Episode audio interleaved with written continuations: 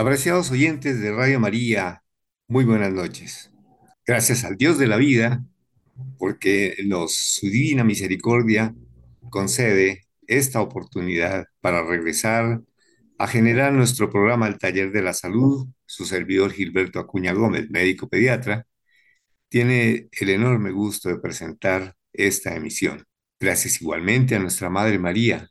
su protección amorosa, su compañía permanente. Sabemos que está en cada momento y en cada instante de nuestra vida, acompañándonos en todas las circunstancias y todas las situaciones en donde estemos presentes. Gracias, muchas gracias a esta protección maternal. Igualmente presento mi agradecimiento al Padre Germán Acosta por tener este espacio en la programación de nuestra querida Radio María y al equipo técnico que hace realidad esta emisión y todas las que hemos tenido. Bien, considerando que pues ya tenemos por esta época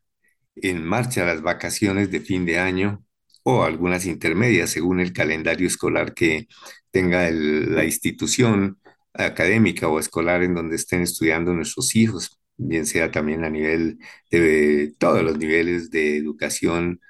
hasta llegar a las universidades, ya un posgrados, en fin, todos ellos pues de todas maneras van a haber algunas vacaciones. Y es un periodo en donde seguramente pues empezarán a haber algunos eh, viajes y desplazamientos, mm, las personas que vivimos en Bogotá especialmente o en las zonas altas del, del país, eh, pues que generalmente se buscan lo que comúnmente eh, se llama atemperar, temperar a clima caliente, ir a pasar unas vacaciones, un veraneo también, y entonces empezamos a buscar obviamente climas cálidos para salir del habitual frío bogotano eh, o, como decimos, de otras ciudades altas como Tunja, eh, capitales, pues que son ciudades que están en, altiplanos, eh, como el Gundino Boyacense, que son todas ciudades, frías, eh, y en general, pues en cualquiera de los departamentos que podamos visitar y que tengan zonas frías. Buscamos, pues, obviamente las temperaturas que empiezan a, a, ser un poquito más calienticas por debajo de los 2.000 metros de altura sobre el nivel del mar, en adelante hacia abajo, hasta llegar al nivel del mar en las zonas de las playas a nivel de nuestros dos océanos. Entonces, eh, hay esta movilidad, esta altísima movilidad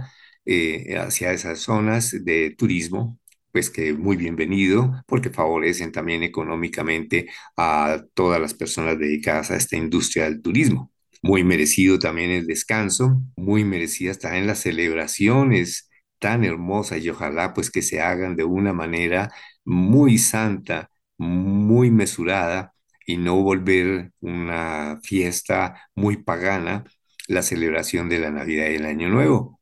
Algunas canciones muy populares realmente invitan más a, la celebración pagana que a la celebración cristiana, que es la que nosotros preconizamos y la que nosotros queremos estar celebrando, pues con esta eh, anamnesis, este recordatorio del nacimiento de nuestro Señor Jesucristo, Dios que se hace hombre, para nosotros tiene un significado muy especial, de tal manera que las personas creyentes, ojalá al ir a las eh, áreas de descanso, pues lo tomen en esa manera muy mesurada de una reunión familiar, de una reunión de fortalecimiento espiritual, de fortalecimiento eh, afectivo, que las relaciones familiares se incrementen, se fortalezcan en otros espacios y teniendo otros entornos también educativos para nuestros hijos, para que encuentren eh, o seguramente conocer zonas que no conocían y esto va a beneficiar su desarrollo, eh, su formación personal. Entonces, esto es muy deseable de acuerdo, pues también a los costos, a las condiciones económicas de cada uno de nosotros, pues estarán eh, planeando y programando estos viajes y estos desplazamientos. Igualmente, pues muchas personas se van a quedar en Bogotá, no van a salir de las zonas altas e igualmente también si viven en climas cálidos, eh, muy probablemente no van a salir a ninguna otra parte. Y muchas o algunos comentarios de los que vamos a hacer esta noche precisamente son más válidos para las personas que se desplazan a clima caliente que los que vienen de clima caliente hacia aquí, hacia el frío. Como estaba insistiendo, pues esta época de ya de el receso de las actividades escolares um, empezarán un poquito más tarde, por ahí unos 15 días más adelante para las eh, instituciones escolares de calendario B. Pero es tiempo de receso. Entonces, ¿qué sucede? Los hijos van a estar más tiempo en la casa, por consiguiente, pues eh, aumentarán los riesgos también de accidentes, se aumentarán pues los riesgos de tener que compartir el tiempo eh, de una manera constructiva, entonces pues que no se nos vayan a dedicar mucho más tiempo a las eh, pantallas. Porque pues sabemos que sí, habrá raticos de distracción, raticos de esparcimiento, pero busquemos que más sean espacio de permanecer en aire, en el campo, al campo abierto, al aire libre, para que pues también podamos cambiar de las actividades habituales, pero que contribuyan a un fortalecimiento eh, del cuerpo y del espíritu con unos aprendizajes lúdicos, eh, con un compartir de familia. Bueno, no siempre esto es tan probable, puesto que algunos padres y madres de familia siguen en sus labores habituales entonces, pues muchas veces los hijos van a quedar en, en, la casa y pues habrá que programarles actividades de manera que eh, no se tornen riesgosas estas estancias prolongadas de los niños dentro del ámbito del hogar. Con esto estoy perfilando varias cosas. ¿Qué puede suceder? En las casas, pues aumentarán los accidentes las, o los riesgos, no que aumenten así como tajantemente y lo tengamos que decir que qué peligro, no, no, no, no pero nosotros los médicos siempre estamos trabajando con base en, o generalmente trabajamos con base en riesgos. Entonces, nuestros eh, manejos y nuestras orientaciones educativas y de prevención las vamos fundamentando sobre los riesgos y entonces analizamos cada circunstancia, cada situación, qué riesgos trae para irlos previniendo, para irlos contando, no para crear una situación de estrés, de pánico, sino alarmas eh, moderadas y alarmas muy concretas y alarmas muy sensatas para que las familias aprendamos a manejar cada una de estas situaciones. Muy probablemente en un solo programa pues no vamos a alcanzar a hablar de todas estas situaciones de riesgos. Intentaremos avanzar lo más que podamos. En todas partes encontramos también mucho aspecto de prevención de los accidentes, prevención de posibles y riesgos de intoxicaciones, porque sabemos pues que los niños estando en casa van a explorar, eh, se les acaba el programa de pronto rápido, ya hoy día pues no se puede salir tanto a la calle como fue en nuestra infancia, que nosotros éramos dueños de la calle, salíamos a la calle a jugar y corríamos muy pocos riesgos de que pasaran accidentes, eh, la prudencia al al conducir posiblemente, o los que somos de ciudades en ese tiempo más pequeñas, con menos movimientos de tráfico, pues corríamos menos riesgos. Eh, podemos decir pues que las condiciones o circunstancias de violencia contra la infancia pues existían, siempre han existido toda la vida, pero pues eh, serán definitivamente inferiores. Nuestros, padres no andaban pendientes ni preocupados a todo momento de qué les va a pasar en la calle, que se alejaron un poco de la casa. Éramos más dueños de, de, movernos por los espacios urbanos y aún rurales, porque pues teníamos la oportunidad de salir un poco más por los lados de los campos cercanos. Yo soy de Tunja y salíamos por las montañas cercanas a caminar. Durábamos prácticamente muchas horas caminando con muy bajo riesgo y realmente no se escuchaba que hubiera habido violencia contra alguno de los niños. Maltratos y eso lo ha existido, maltrato a nivel domiciliario, padres eh, que son castigadores, padres así, los han existido siempre, pero en fin, pues no es el tema de esta noche. Al ver mm, factores de riesgo, eh, se me ocurre presentar uno inicial para las personas que vayan a viajar a zonas, eh, bien sean urbanas o rurales, por debajo de los 1800, 1700 metros sobre el nivel del mar. Yo diría pues que empezamos a bajar eh, alrededor de um, La Mesa, Anapoima, Apulo, y en una zona en donde pues casi siempre también hemos escuchado muchísimo la presencia de dengue ha sido por los lados de Ricaurte y en estas partes de eh, alrededor de Girardot. Entonces voy a centrarme a hacer unos mm, comentarios alrededor de un problema que se considera verdaderamente de salud pública, cuál es el dengue. En las informaciones que conseguimos con respecto a las estadísticas epidemiológicas. Sabemos que las semanas epidemiológicas se, dividen, son 52 semanas del año, cuando el año trae 52 punta, pun, 130 y algo de, de semana. Eh, pero se trabaja siempre las semanas epidemiológicas sobre 52 y las, las entidades estatales y los encargados de llevar la información el Instituto Nacional de la Salud, mm, pues obviamente también tiene que estar a nivel del, del, de la, del DANE eh, para la información, a nivel de, sobre todo el DANE, el Instituto Nacional de Salud, para que lleguen al Ministerio de Salud y a las entes territoriales estos datos para que se puedan establecer las eh, acciones de salud adecuadas. Entonces, mmm, estas informaciones, bueno, a veces no están al día de hoy, sino a un mes atrás puesto que también nosotros, eh, mientras tabulan, mientras consolidan todos estos datos, eh, toma esto tiempo. Realmente, pues eso está sujeto a programas estadísticos y de informática muy serios y ojalá pues la idea es que pudiéramos tener estos datos día por día y semana por semana como sucede en los Estados Unidos, que pues obviamente porque tienen más desarrollo, mejor tecnología, sobre todo más disponibilidad de equipos, pues pueden dar semana por semana y van con la semana, van dando los datos de información del estado epidemiológico del país. Sin embargo, pues nosotros tenemos aquí datos muy, muy próximos y eh,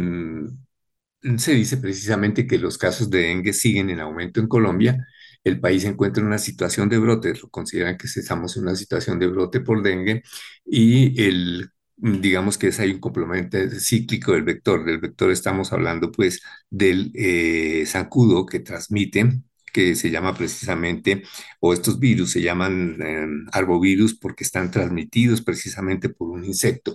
Entonces, esto es una situación que se aumenta también por los cambios climáticos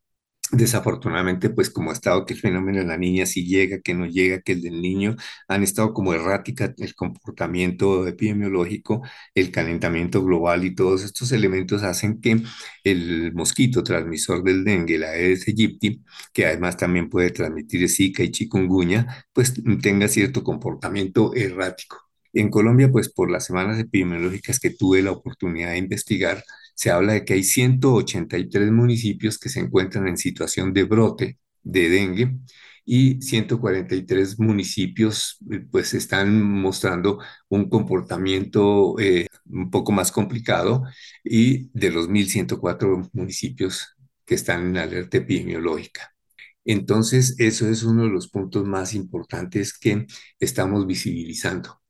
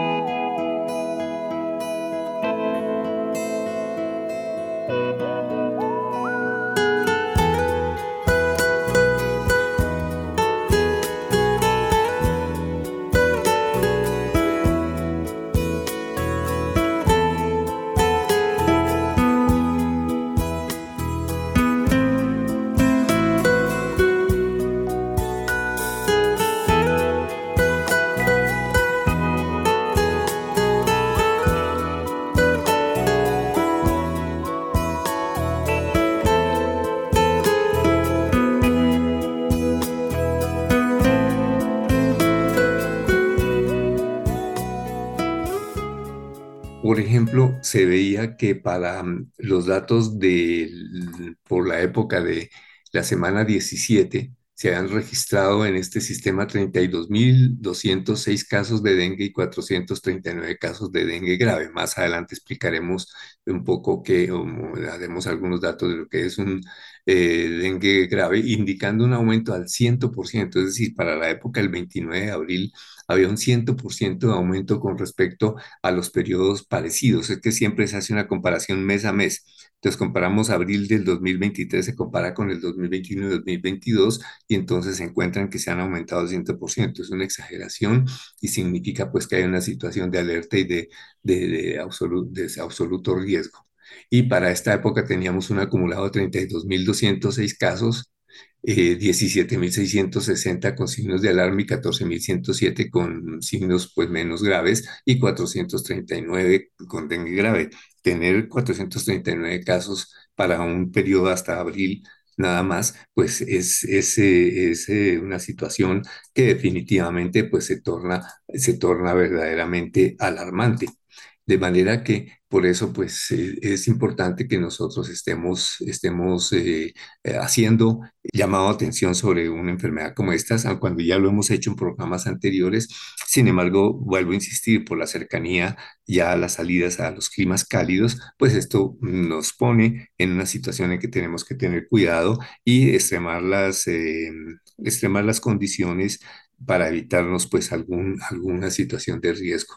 Dicen las autoridades nuestras de salud que el 70% de los casos se reportan sobre todo en las regiones, pues lo voy a decir despacio para que tengamos en cuenta para los viajeros, que es hacia donde también más nos desplazamos, Meta, ya Villavicencio, esperemos que la carretera y esto lo permita llegar allá, pero es una zona hermosa, es la zona de llano, preciosísima, eh, donde hay que ir y que es importante visitarla. Tolima, ya decíamos que, por ejemplo, sobre todo para los lados hacia, eh, bueno, Girardot, Cundinamarca, pero Ricaurte y estas otras poblaciones, Melgar y demás del Tolima también, en Santander, dentro del Cali. Y esto es una cuestión que también es importante eh, mencionar porque eh, las mismas migraciones urbanas y parece que pues de alguna manera trajerán de pronto unas aproximaciones de los mosquitos por cambios ambientales, cambios climáticos, deforestación también es importante contar que si alrededor de las ciudades, porque este pues se considera más que todo podría estar, eh, digamos que más presente en las zonas boscosas. Sin embargo, pues sabemos que él ya llega y se hace más urbano y se mm, esconde especialmente en los techos de paja. Entonces, por ejemplo, llama la atención que se tenga, por ejemplo, Cali, una ciudad pues, capital grande, que con dos millones de habitantes o algo más tendrá, entonces es llamativo. Cesar, Bolívar, Antioquia, Sucre, Cundinamarca, Córdoba, Norte, Santander y Huila, y en donde se han reportado en, en cuanto a que las regiones mm, pues que también eh, han estado más afectadas de casos graves, hay que aumentarle a los eh, departamentos y las zonas que mencioné, Magdalena, Santander y Guajira, en, donde tienen unos, unos incrementos de presentación de la enfermedad bastante altos, de modo que llegamos a las, hasta agosto 23 más o menos de, este año, que tengo los datos más recientes, en donde durante estas eh, semanas se habían presentado 67.947, 44 casos, 44 muertes durante el mes de agosto. Entonces, estar pensando en, en esa cantidad de enfermos y de muertos, es muy alto, es muy alto y es muy preocupante, por lo cual es, hay, que, hay que insistir en hacer eh, medidas epidemiológicas importantes. Entonces, por eso, pues los Ministerios de Salud y las entes territoriales se esfuerzan por estar presentando eh, las planes de acción para que mm, podamos de alguna manera controlar la incidencia, que es toda la cantidad de casos nuevos que puede haber, y aun cuando en algunas zonas son prevalentes, es decir, que está permanentemente presente,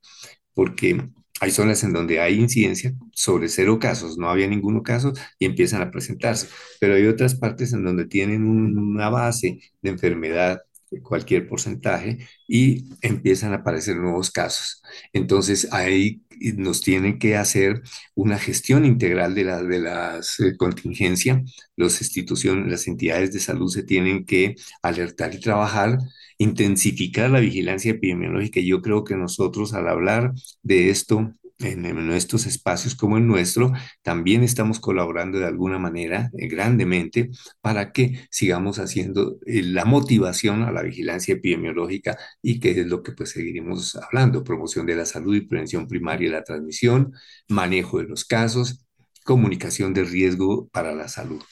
Muy bien, estamos hablando de, de, este, de esta circunstancia, de esta enfermedad y debemos entonces... Eh, empezar a, mencionar quién es el, causante. El causante, pues, es el, o el causante es un virus, de los cuales es el virus del dengue, se llama así, por la, misma enfermedad, transmitido por ese mosquito llamado Aedes aegypti, que es, es bastante característico. Yo le sugeriría a las personas que viajan hacia estas zonas eh, en general y dentro de Bogotá, cuando vamos a las instituciones de salud nuestras, en las EPS, en, las eh, IPS, en las de atención, yo en general las veces que he pasado por allí he visto fotos que ponen fotos del mosquito para que lo identifiquemos. Y una de las características más importantes es que él eh, se aloja, especialmente cuando hay techos de palma, de paja, pero también puede estar pues en otros sitios o cuando uno se desplaza un poco a zonas rurales eh, o al campo, pues entonces está por allí y pues entonces nos pone, nos pone en la, situación de riesgo su picadura. Generalmente es más nocturno y pues se pica en las horas, áreas que encuentre de- desprotegidas de, la persona.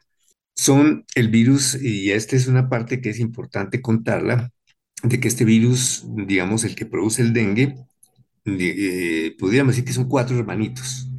y cada uno pues produce su, su propia eh, infección. Es decir, mm, si un mosquito de estos Aedes aegypti me inyecta a mí el virus número uno, puedo tener una enfermedad y ahora más adelante lo explico. Y en un año, dos, en un mes, en lo que sea, en cualquier otro tiempo, me pica otro mosquito de ese y me puede inyectar un mosquito, el 2 el 3 o el 4 cualquiera de ellos. Y ahí es donde radica la posibilidad de que la infección eh, o la enfermedad se vaya haciendo más visible y más importante y me pueda comprometer mucho más. Entonces decimos que se comporta en ese sentido porque como hay cuatro hermanitos, uno supone que digamos que pica el, zancudo y inocula a una persona el virus uno. Entonces es- va a quedar una defensa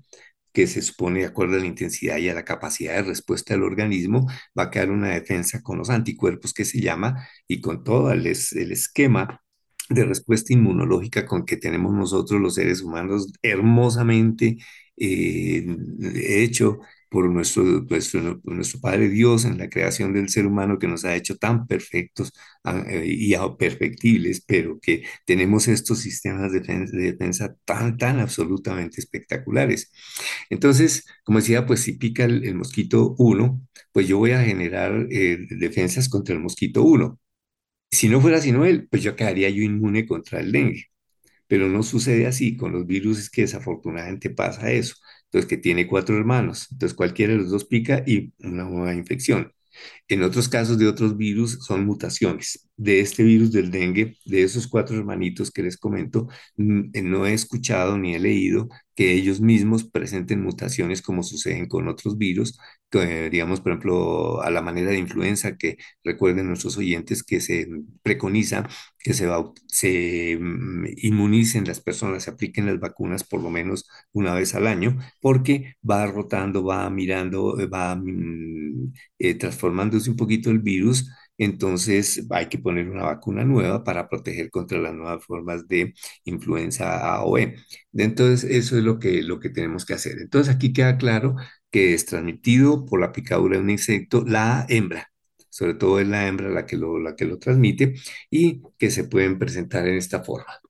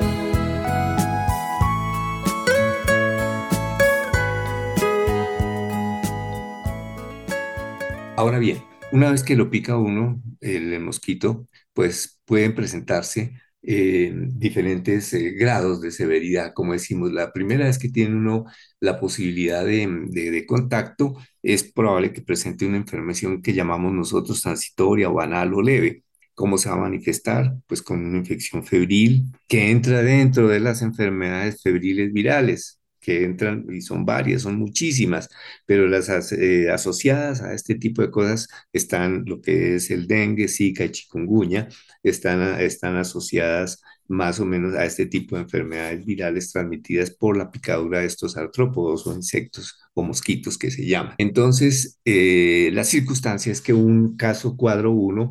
como decía, la primera vez que nos dé, probablemente no va a ser tan fuerte. Sin embargo, hay que tener en cuenta que en, los eh, niños muy pequeños, mm, en las personas mayores, en las mujeres embarazadas, Mm, porque pues como hay condiciones inmunológicas que se están, uno en el niño muy pequeño, su inmunología está en desarrollo, se está perfeccionando. En la mujer embarazada hay cambios importantísimos en toda su estructura inmunológica que la puede poner en situación de, de desventaja y, por otro lado, pues los eh, adultos mayores, porque ya también nuestras defensas empiezan a disminuir, empiezan a ser menos eficientes porque el envejecimiento es así. Entonces, de todas maneras, la, mm, la respuesta puede ser mucho más grave en, en estas. Ahora, otras personas que puedan tener también enfermedades como diabetes, obesos, alcoholismo, tabaquismo, todas esas otras enfermedades que ya las conocemos mm, sobradamente, que son factores de riesgo para tantas otras cosas, no solamente para la, eh, para la enfermedad por dengue. Entonces también ellas confluyen y se hacen presentes para que nos pongan en una condición de, de, de, riesgo, de manera que para el médico pues será importante cuando lleguen en las urgencias de estos hospitales, hablemos de Girardot, hablemos de, eh, de Santander, por allá en, seguramente en San Gil o en otras poblaciones, entonces los médicos vamos a estar todos muy atentos puesto que vamos a hacer un muy buen examen clínico con muy buenas preguntas y valorando todas estas eh, eh, variables que van a, generar una condición de riesgo. Eh, la hipertensión arterial, como decíamos, la diabetes, enfermedades renales, enfermedades hepáticas, mismos pacientes de cáncer, en fin, todas esas son condiciones que de alguna u otra forma nos van, ah, llamo la atención, por ejemplo, personas que puedan tener trastornos de coagulación, eh, sobre todo en las mujeres, hay unas enfermedades pues, que se llama eh, la enfermedad de von Willebrand, por ejemplo, que tiene alteraciones en la coagulación, las hemofilias, los pacientes con hemofilia, porque llamo, y los que tengan problemas vasculares, porque llamo la atención precisamente porque la enfermedad, eh, digamos, mm, la, la alteración fundamental en el organismo eh, humano se presenta porque los depósitos de los anticuerpos que se van formando contra el virus, en sí el mismo virus pueda que no sea, si el virus invade, se generan todos los anticuerpos contra él y toda esa reacción. Y si ya teníamos nosotros unos anticuerpos anteriores por otra infección adquirida y el organismo los tiene y va a generar reacción contra el nuevo virus que, que, que, infecta un nuevo, un nuevo mosquito, eh, un nuevo mosquito, si llegamos a tener una segunda o tercera infección, entonces esa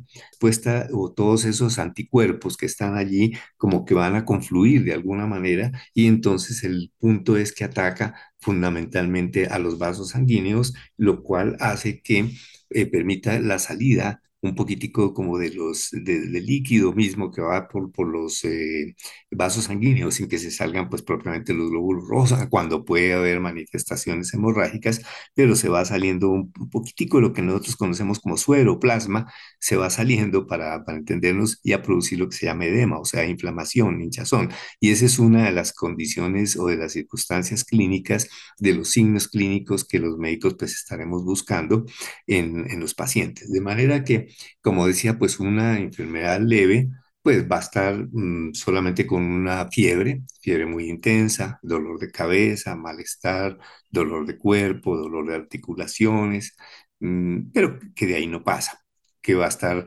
eh, resuelta o se maneja después de cuatro o cinco días que pasa la enfermedad y se, pues, se va a poder manejar con base en dar el, medicamento básico que nosotros utilizamos para la fiebre, es el acetaminofeno, paracetamol, que pues desafortunadamente todo el mundo sigue, que los médicos no sabemos sino formular paracetamol, pero ¿qué hacemos? Es que es el medicamento mejor para controlar la fiebre sin tanto riesgo. Y desde ya hay que decirlo que para estos eh, casos de sospecha de dengue, de ninguna manera les vamos a dar medicaciones como aspirina, eh, ibuprofeno ni ninguna de esas porque ellas eh, disminuyen la coagulación sanguínea y como esto, eh, enfermedad, el ataque del virus y de la respuesta inmunológica que se da, ataca los vasos sanguíneos y como decía,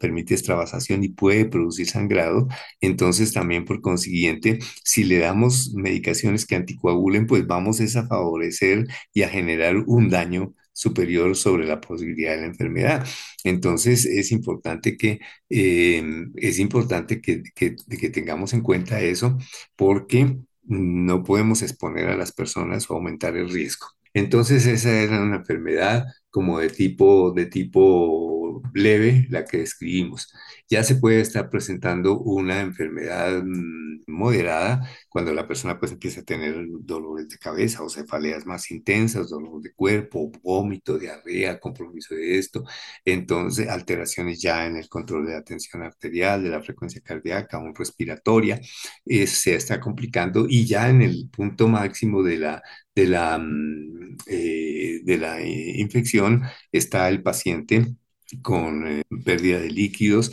y esto lo puede llevar al shock. Entonces puede ser un paciente que está choqueado, que está con alteración de la tensión arterial, en la frecuencia cardíaca, problemas respiratorios y es un paciente que fácilmente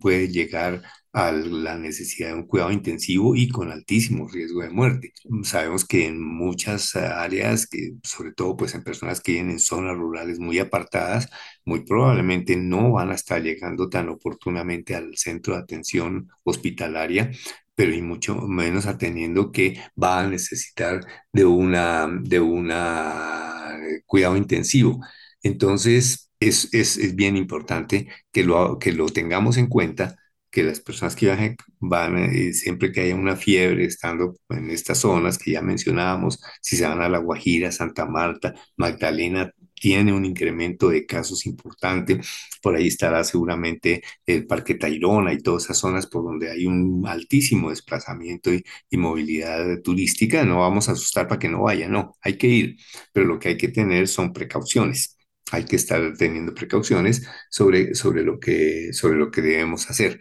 pues llevar el acetaminofén, llevar muy buena cantidad de líquidos, tener disponibilidad de líquidos para que se tomen bastante líquidos. Y bueno, pues si a una persona se nota que está mm, eh, algo enferma, que está mm, complicándose un poco, pues entonces simplemente toca acudir rápidamente al médico, no quedarse dándole antitérmicos, eh, hidratándolo muy bien, por supuesto, o medidas físicas antitérmicas, y o acudir inmediatamente eh, al centro médico para que sea atendido y sabiendo pues que no tenemos un tratamiento específico de, que decir que se le puede dar un antiviral y ya se controla, no lo hay. Entonces tratamientos específicos no lo hay. Todo es tratamiento de, de soporte para mantener bien la función, sobre todo hemodinámica vascular, para mantener al paciente bien hidratado, bien perfundido. Hablamos nosotros cuando estamos dando los líquidos apropiados para que la circulación sanguínea sea eficiente y proteja los órganos fundamentales, que son todos, después de todo, son todos los órganos, cerebro, pero con los que tenemos que sobrevivir fundamentalmente, cerebro, corazón, riñones, hígado, en fin, pero son todos importantes. Nosotros no podemos decir que hay un órgano menos importante que otro. Eh, mm, entonces, eh, esto es eh, como la, la, presentación clínica general cuando se sospecha que un caso se está complicando como indicaba, pues solamente lo que debemos hacer son medidas de prevención. ¿Y qué se hacer? Y en eso pues están complicados o tienen que estar implicados, no complicados, sino implicados de, todas las alcaldías, deben estar implicados todos los entes territoriales, alcaldías, desde la más grande hasta la más pequeña donde haya riesgo. Por ejemplo, ya les mencioné que en Cali también se han presentado casos por movilidad, por que el mosquito puede migrar, porque em, por calentamiento global, por deforestación, por todas las cosas puede volverse un poco más urbano este mosquito, no en poblaciones o en zonas más rurales, como lo indiqué anteriormente. Entonces, eh, la, la, prevención es esa, saber a qué zonas vamos y si lo hay y empezar a tener los cuidados para el control de los mosquitos, usar repelentes de mosquitos eh, apropiados, la ropa también en cuanto sea posible, en especial en las noches, mejor que, que eh, como uno pues por clima caliente quiere dormir más bien eh, con poca ropa, pues no, lo aconsejado es por lo menos ropa muy fresca, pero que cubra la mayor cantidad del cuerpo los usos de los repelentes de mosquitos, mirar y pues fumigar las zonas, usar mosquiteros, que pues estén las, las zonas muy bien limpias, revisar que no haya zancuditos, que no haya mosquitos, pues ellos vuelan, ellos se van metiendo por todos los rincones, por todos los agujeros, por todas las rendijas, por donde puedan, y de alguna manera van a llegar a los recintos de, habitaciones y demás. Es- están por ahí. Mm, Se puede fumigar, como decíamos. Importantísimo, importantísimo es evitar las fuentes de agua hídricas estancadas, o más que fuentes, digamos, como eh, sitios con aguas eh, que estén estancadas. Todos los charcos, como llamamos común y corriente, que estén por ahí quietos, estancados, ese es allá un sitio en donde va a crecer ese mosquito. Y sobre todo insistimos que la mosquita, la Aedes aegypti, la hembra es la que más lo transmite. Pues no es fácil de, de saber cuál es macho, cuál es hembra. Pues los investigadores y los entomólogos y ellos saben cuáles son y se pueden mirar a los microscopios e identificar cuál es macho o hembra. Pero para el efecto práctico, pues hay que tratar de acabar con todos esos reservorios allá de aguas estancadas, tener cuidado los lavaderos, eh, si van a casas de familia, pues que los lavaderos estén mm, bien, con agua que se, no esté estancada, que no dure mucho tiempo. Los floreros también hay que cambiarlos diariamente, ojalá mover el agua para que no, agua, no haya agua estancada, porque este mosquito, él es feliz poniendo sus, eh, eh, sus eh, huevos en las aguas estancadas. Entonces, por eso es tan importante estarlos moviendo y no dejar en ningún lado aguas estancadas. Como decíamos, la ropa adecuada, uso de repelentes, uso de fumigantes, uso de mosquiteros también en las zonas en donde pues se suponga que lo hay en mucho más. Entonces, pues es importante. Lo otro es también mm, mirar pues la disponibilidad de vacunas. Las vacunas también pues están en desarrollo, se están investigando cada vez más eh, intensamente para llegar a, tener la vacuna ideal. Mm, Pero el tema es eso, que tiene que eh, tratar de cubrir hasta ahora los cuatro tipos de virus de dengue que puedan causar la enfermedad. Entonces, por consiguiente, pues eso es un, aspecto que es importante porque no, nada, nada serviría con ponerle una vacuna que sirva, por ejemplo, para el mosquito o la forma de virus número uno. Entonces nos quedarían la 2, la 3 y la 4 eh, listas para seguir infectando y entonces pues no haríamos absolutamente nada. Y, o lo otro también, si son vacunas muy parciales, probablemente si se infecta, la persona más bien puede, se puede facilitar una enfermedad más grave. Entonces el tema es que estén disponibles, que las entidades de salud poco a poco se vayan llegando en la medida pues que las eh, investigaciones mm, funcionen mejor y nos puedan recomendar cuáles son pues la, la, vacuna ideal. Se hacen cosas increíblemente importantes porque se está tratando de controlar de alguna manera este, este mosquito, este vector, y también le están, le están eh, eh, tratando de inocular un- una, una bacteria, una bacteria que se llama la Wolbachia eh, pipientis. Esta bacteria parece que de alguna manera infecta y se trata de que se les llegue de alguna manera soltando machos eh, o hembras que les inoculan esta bacteria, ellos van y se aparean y se lo transmiten. Y por ejemplo las, eh, eh, las hembras eh, que estén con huevos le van a pasar esta bacteria a los huevos y seguramente que ya las siguientes ge- generaciones van a salir con esta infección por esta bacteria van a ser ya, no van a estar eh, teniendo la capacidad de transmitir tan intensamente el virus del, dengue. Es una forma, digamos, entre comillitas, de guerra bacteriológica, cuando en esta época de tanta violencia, como que no se anima uno mucho a hablar de guerra, pero es una manera, digámoslo, control. ¿Sí? Entonces, esto es eh, bien importante porque aún parece que esta bacteria, esa Wolbachia pipitiens, eh, también pudiera, eh, pues con base en eso, eh, ya que controla la posibilidad de la transmisión del virus del dengue, pues también que pudiera ayudarnos con la Zika y chikungunya. Y eso sí que sería muy importante, puesto que sabemos que estas son enfermedades que ah, afortunadamente por ahora no se siguieron generalizando. Una época en que recuerden, tuvimos un poco más de angustia con Zika y chikungunya y sobre todo por la afectación de los niños a nivel del sistema nervioso central cuando era adquirida la infección durante el tiempo de la gestación. Entonces, eso pues nos, nos preocupaba muchísimo y pues por lo pronto esto es lo que tenemos con respecto al dengue que les puedo comentar hasta este momento.